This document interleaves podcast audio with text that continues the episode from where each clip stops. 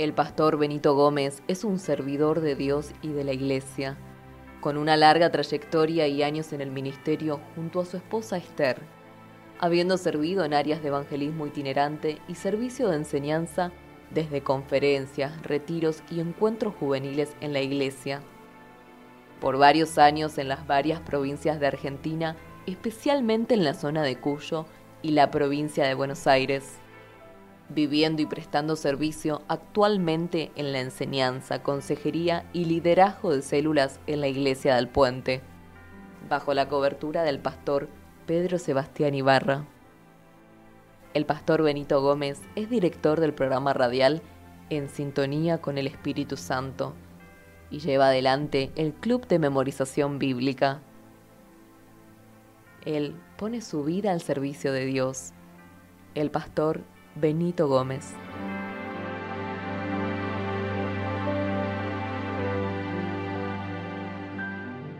Hola gente preciosa, les habla el pastor Benito, el director del programa En Sintonía con el Espíritu Santo.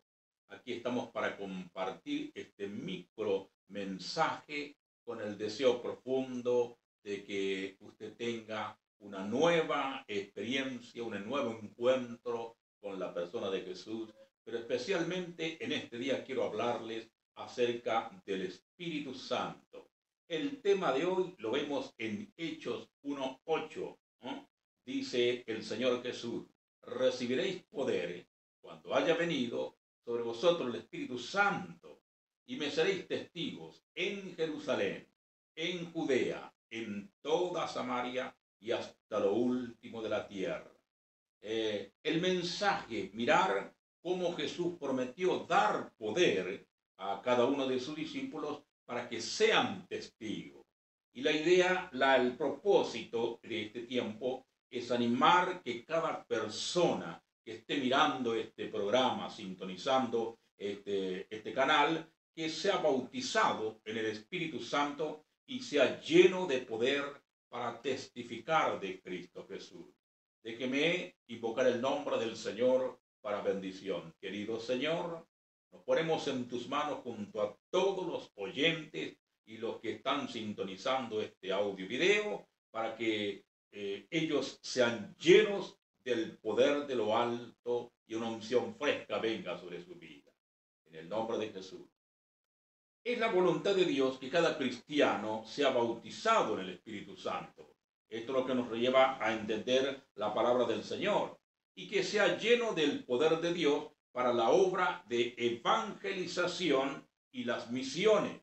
Todo esto cuando usted haga una lectura, una lectura y dos lecturas, tres, cuatro, diez, quince veces del libro de los Hechos de los Apóstoles, surge a la clara, ¿no es cierto?, lo que es la voluntad de Dios.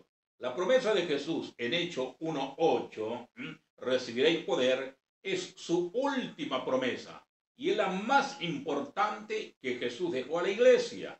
Y acá encontramos Jesús primero cumplió su promesa el día de Pentecostés.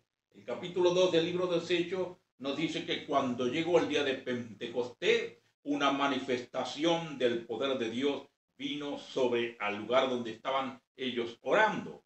El Pentecostés provocó un movimiento misionero poderoso en el primer siglo. Ojalá que tuviéramos el tiempo y la oportunidad para hacer un, itinerario y seguir las pisadas, ¿no es cierto?, de los primeros apóstoles, los primeros discípulos, luego uh, convertió en apóstoles para seguir las obras del Espíritu Santo.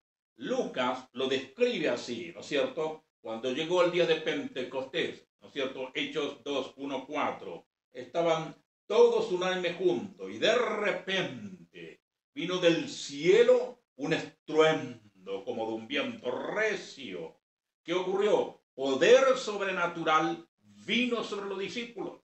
Los discípulos fueron cambiados por dentro. Los discípulos se convirtieron en testigos poderosos, ungidos por el Espíritu Santo. Nuestra oración es que Jesús cumplirá hoy la promesa, según Hechos 1.8, en nuestro medio. Es para hoy, para este tiempo, para cada persona que le ama, que busca, que le obedece al Señor. De esta promesa descubrimos cuatro pensamientos, cuatro puntos que quiero compartir brevemente con usted. En primer lugar, descubrimos que Jesús promete poder. Es Jesús, dice el texto sagrado, recibirán poder. Hechos 1.8. Eso nos ha dado una tarea importante. ¿Cuál es la tarea? Ser testigos empezando por Jerusalén y continuar hasta alcanzar a todo el mundo. Humanamente hablando, esto es imposible, una tarea que no se puede llevar a cabo. Imagínese usted cómo se habrían sentido los primeros discípulos cuando escucharon esto. Sin embargo, Jesús prometió poder para cumplir la tarea. Sería un eh, con poder sobrenatural. Así que el evangelismo bajo la unción de Dios, las misiones bajo la unción de Dios, es poder sobrenatural obrando en los hombres y mujeres de Dios. Es una promesa para cada cristiano. El interrogante es, ¿quiénes son ustedes cuando dice eh, Hechos 1.8? Eh, cuando habla de que vendrá sobre vosotros, vendrá sobre ustedes. ¿Quiénes son ustedes que menciona el pasaje? Primero, se refiere a los discípulos. Los discípulos fueron salvos, fueron llamados y fueron enviados. El libro de los Hechos nos cuenta, ¿no es cierto?, de la experiencia de la salvación, del llamamiento y cómo ellos fueron enviados por todos los lugares. Segundo, somos como ellos. También nosotros fuimos salvos, llamados y enviados por el Señor. ¿no? Así que en esta, en esta tarde, el usted, ¿no es cierto?, incluye incluye, ¿no es cierto?, a cada hijo e hija del Señor, a todo cristiano, por doquier, para todos aquellos que le obedecen. Usted incluye a cada persona hoy en el planeta Tierra que abrió su corazón a Cristo, le recibió en su vida. Este ustedes, allí en este ustedes, usted está incluido. Lo incluye usted, hombre y mujer que me escucha. La presencia de Dios el poder del Espíritu Santo lo incluya usted. No, ah, no hay nadie que pueda hacer, ¿no cierto?, considerarse fuera del plan del Señor en tanto y en cuanto le está buscando a Dios. En segundo lugar, descubrimos la fuente de ese poder. Cuando venga el Espíritu Santo sobre ustedes, la fuente de poder es el Espíritu Santo, la maravillosa persona de la, de el, del Espíritu Santo, la, la tercera persona de la Trinidad. El Espíritu Santo provee capacitación sobrenatural para ser testigo de Cristo, para predicar y enseñar con poder, para hacer las obras de Jesús, para que el reino de Dios avance con señales, prodigios, milagros y maravillas. En tercer lugar, descubrimos el poder del, propósito del poder. Hemos visto entonces primeramente, ¿no es cierto?, la fuente del poder, cuál es la fuente de ese poder, y hablamos del propósito del poder. Dice la escritura aquí, Hechos 1.8, me seréis testigos en Jerusalén, en toda Judea, en Samaria y hasta lo último de la tierra. Podríamos parafrasear este texto y decir, seremos, me seréis testigos donde estemos, si yo estoy en Quilme, en Quilme, en la provincia de Buenos Aires, en Argentina, y hasta lo último de la tierra. Dos cosas con respecto a este punto. El Espíritu Santo nos da poder para obedecer el mandato de Cristo de predicar el Evangelio. No hay persona que ha sido llena del Espíritu Santo, investido del poder de lo alto, que no se convierta en un aguerrido evangelista temerario, osado por el poder de Dios en su vida. Donde en nuestra tierra natal y hasta lo último de la tierra donde Dios nos permita transitar. Eh, lamentablemente muchos, muchos cristianos, muchos pentecostales no han captado, no han entendido esta verdad. Cuando usted le pregunta lo que dijo San Pablo en el libro Los Hechos, ¿recibiste el Espíritu Santo cuando creíste? Algunos, como eh, le dijeron a Pablo, ni sabíamos que había Espíritu Santo, ¿no? Por ejemplo, cuando yo vine al Señor ah, y transcurrieron unos tres meses de la conversión, que Dios cambió mi vida, una tarde de verano eh, en la pequeña iglesia en Resistencia Chaco, donde me congregaba, a las 4 de la tarde un tiempo de oración con algunas personas. Sábado a las 4 de la tarde, en pleno enero, verano ardiente, ¿no? Me arrodillé a orar y de repente sentí que de la cabeza a la planta de los pies como una, una corriente eléctrica que, que, que cubrió todo mi cuerpo, recorrió, recorrió cada parte de mi anatomía. Y de repente surgió de dentro de mí una voz, ¿no es cierto?, de gratitud, de adoración, de intercesión y, y de gozo delante del Señor. Entonces, tenemos que pasar por esta experiencia todo y nos volvemos, ¿no es cierto?, protagonistas. Luego de esta experiencia, todos deben participar del llenamiento del Espíritu Santo y todos deben participar del eh, evangelismo para hacer como una, una muestra, una prueba de que han sido llenos del Espíritu Santo. Y en cuarto lugar, para terminar, descubrimos cuándo y cómo recibimos este poder. Dice la escritura que hemos leído Hechos 1.8 cuando venga el Espíritu Santo sobre ustedes, cuando sobre usted venga el Espíritu Santo, cuando sobre usted venga el Espíritu Santo. Número uno, este poder va para testificar, no viene automáticamente en la conversión o en el bautismo. Hay eh, experiencias, ¿no es cierto?, que, que no son eh, absolutas, pero debemos hacer algo para recibir este poder. ¿Qué puedo hacer? ¿Qué puede hacer usted? ¿No? Debemos recibir por fe al Espíritu Santo para tener poder de Dios. Recibirlo por fe, que es la fe, es la certeza de lo que se espera, la convicción de lo que no se ve. Por esto tiene que tener fe. En segundo lugar, Jesús enseñó cómo recibir el Espíritu Santo. ¿Mm? Primero, pida con fe.